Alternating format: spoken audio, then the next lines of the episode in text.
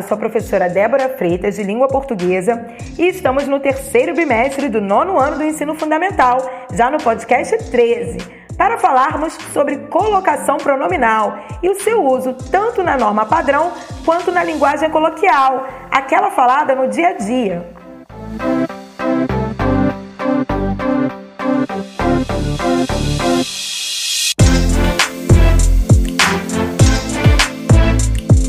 Passada, aprendemos que normalmente, de acordo com a norma padrão, os pronomes oblíquos devem ser usados após o verbo, na posição denominada ênclise.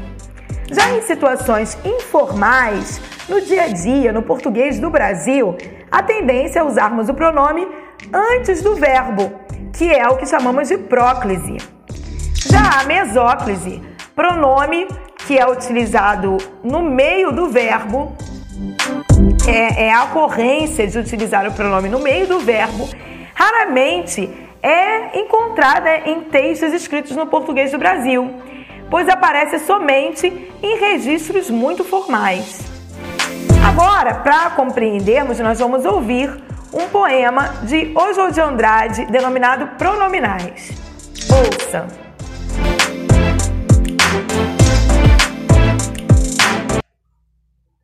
Dê-me um cigarro, diz a gramática do professor e do aluno e do mulato sabido. Mas o bom negro e o bom branco da nação brasileira dizem todos os dias: Deixa disso, camarada, me dá um cigarro. Pois bem, no poema Pronominais, o escritor Oswald de Andrade ressalta a proposta de minimizar a distância entre a linguagem falada e a escrita. Proposta esta, inclusive, do movimento do qual ele fez parte. No início do século XX, na, a partir dos anos 1920, uh, ah, com artistas que valorizavam a brasilidade, inclusive a língua falada nas ruas pelo povo.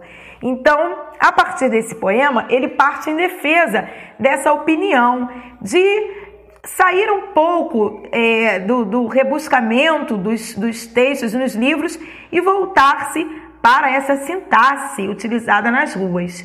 Então, no texto, observa-se a defesa de uma colocação pronominal que é mais comum em situações informais do português no Brasil, ou seja, a próclise, diferente da norma padrão que valoriza a ênclise.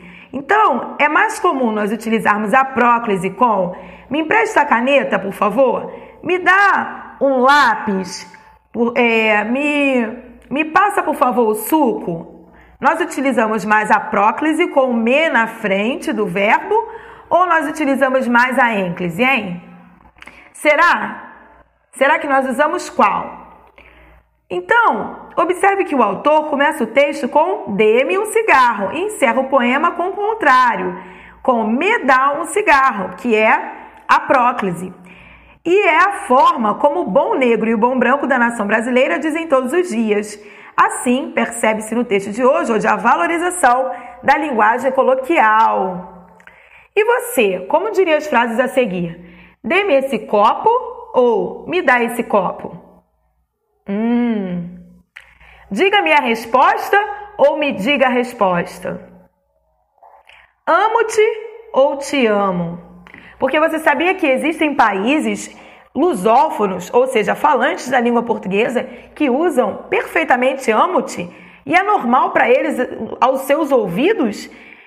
E quer dizer, cada país utiliza a sintaxe à sua maneira, mas não significa que está errado, só que está mais próximo ou não da norma padrão. Normalmente falamos de acordo com a segunda opção, não é verdade? Com o me na frente, com os pronomes oblíquos na frente. Na linguagem coloquial, costumamos usar o pronome antes do verbo, mas a gramática traz para nós algumas normas que devem ser usadas, principalmente no texto escrito, na hora de fazer uma prova, uma redação. Por isso é importante estarmos atentos a essas colocações, pois em textos formais essas regras devem ser aplicadas. Vamos conhecer um pouco dessas regras?